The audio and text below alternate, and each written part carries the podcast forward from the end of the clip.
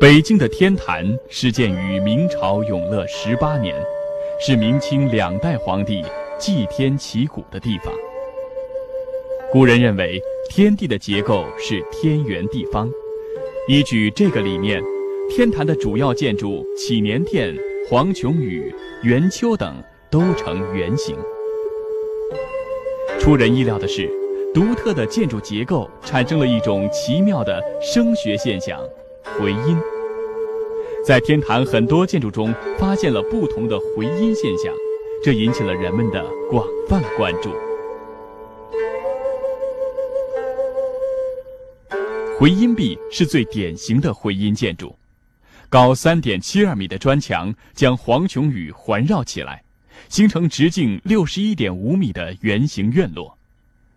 如果一个人站在墙的东面说话，另一个人在墙的西面就可以听到这个人的声音，同样反之亦然。是什么让声音传递的如此遥远呢？声音的物理特性是直线传播。而回音壁是圆形的，这样发出的声音撞到墙上就会反射出来，如此循环往复，弯曲的墙壁迫使声音一次次拐弯。于是人们便可以在回音壁的两端实现了对话，回音壁也因此而得名。一九九五年，研究物理的于文光教授来到这里，想好好研究一下回音壁的奥妙。却在无意中发现了又一个奇妙的现象。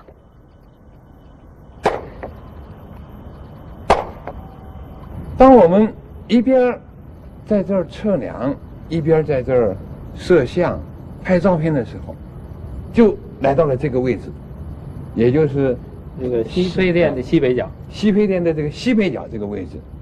可是走到这儿的时候，我们突然呢，就听到了。有人说话，那么在我们视线之内呢，没有看到人，然后呢，我就跑到这个甬道的前面，看见那个在甬道的南端呢，有一个这个旅游团呢，一位导游呢，正在给这个这些游客呢介绍天坛的一些情况。当小李走到这个位置的时候呢，我突然我说不对，声音没了，哪去了？后来才发现。说话的人就站在一进院门从南往北数第三块石头上说话，正因为由西配殿挡着，所以谁也看不见谁。这块石头为什么会如此神奇？直觉告诉于教授，这可能是一种未知的声学奇观。接下来的三年里，于教授带领课题组通过各种实验，终于证实了自己最初的想法，并给这块石头取名“对话石”。原来还是这弯曲的圆墙让声音拐了弯儿，这个声音和另外一路同样拐了弯的声音汇聚到一点，而它们的汇聚点恰恰在西配殿的角上，自然东配殿的角上也有相同的现象。这是因为东西两个配殿对于对话时的甬道来说是完全对称的。另一方面，声音的传播也可以反过来。如果一个人站在东西两个配电的角上说话，站在对话石上的人也可以清楚的听见，很有意思。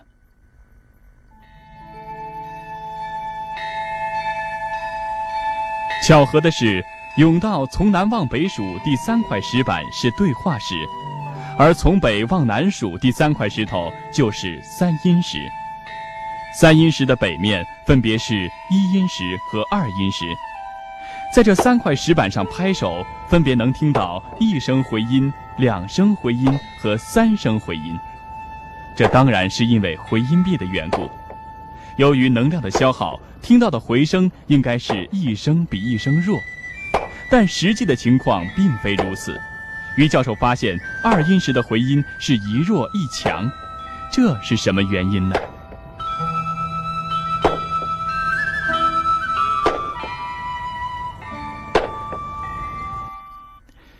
一音石的位置在甬道的从北往南数第一块石板上，从这个位置上发出的声音，第一次反射回来，由于角度的关系，并没有在一音石上碰头，因而听不到。往下走，第二次反射回来的声音刚好在一音石上，这才是我们在一音石上听到的回声。所以过了较长时间才听到回声。站在二音石上，当击掌声向四周传播，其中有一束声波传到了东配电的东北角，这部分正好是砖墙。蓝色的箭头表示第一次拍手的声音，遇到东西配电后反射回来，但因为是平面反射，所以听上去不那么响亮。第二声就是从回音壁上反射回来的，因而我们听到了一弱一强两种回声。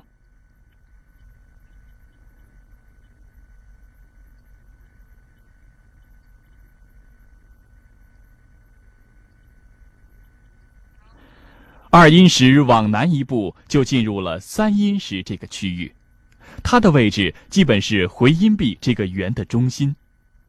对于三音石，第一声同样是东西两个配电反射回来，因为三音石处于圆形的回音壁中心。后两声是声音从回音壁反射回来，直接汇聚到三音石上。有人会问：你怎么确定哪个声音是哪个建筑的回声呢？有一个简单的办法，声音的速度大概是每秒钟三百四十米。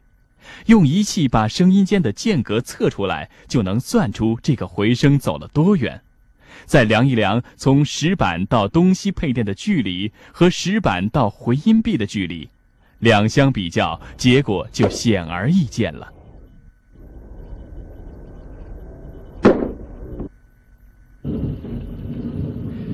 为了证实天坛的回音理论，于教授决定在哈尔滨建造冰质回音壁。再现天坛神奇的回音现象。松花江的冰非常坚硬，声学反射效果良好，因而成为回音壁首选的用料。江冰经过破冰、成型、运输再精制等过程以后，成为最终搭建的材料。经过了紧张的二十多天的施工呢，现在这个冰质回音壁呢，已经在哈尔滨。建立起来了。经过测试和现场的试听，我们发现，像三阴石和对话石这两个声学现象，由于我们在设计的时候做了某些改进和调整，所以它的现象呢，比天坛的这两个声学现象还要明显。这样啊，我们可以让更多的人能够理解这样一个科学，普及这样一个科学，弘扬我们中华民族的这样一个。光荣的、优秀的文化传统。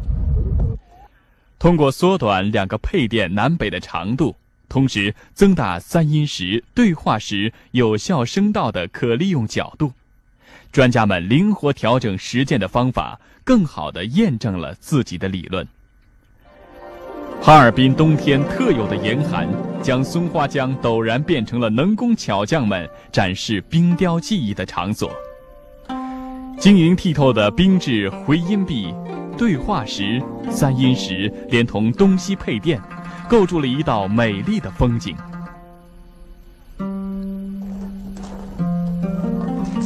孩子们的好奇让这个冰雪世界顿时热闹起来。对角四角星，四角是三角。悠扬的回音飘荡在空中，那是科学对人们智慧的礼赞。古老的天坛黄琼宇大殿依然屹立，它等待着更多的后人来揭示它无穷的声音奥秘。